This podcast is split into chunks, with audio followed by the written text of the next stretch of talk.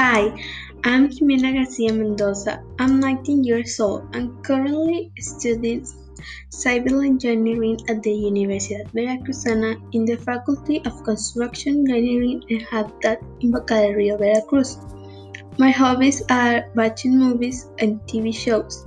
I also like to hear music. My favorite singers are Harry Styles and Niall Horan. My favorite band is One Direction. The type of music that I like to listen is pop and alternative pop. My favorite movies are Bridge to Terabithia, Matilda, and The Parent Trap. My favorite actors are Timothée Chalamet and Anne Hathaway. I was born in Córdoba, Veracruz, but I never lived there.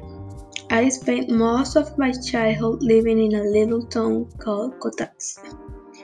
But now I live in Veracruz with my mom and brother and sister. My mom is 54 years old and she's a housewife.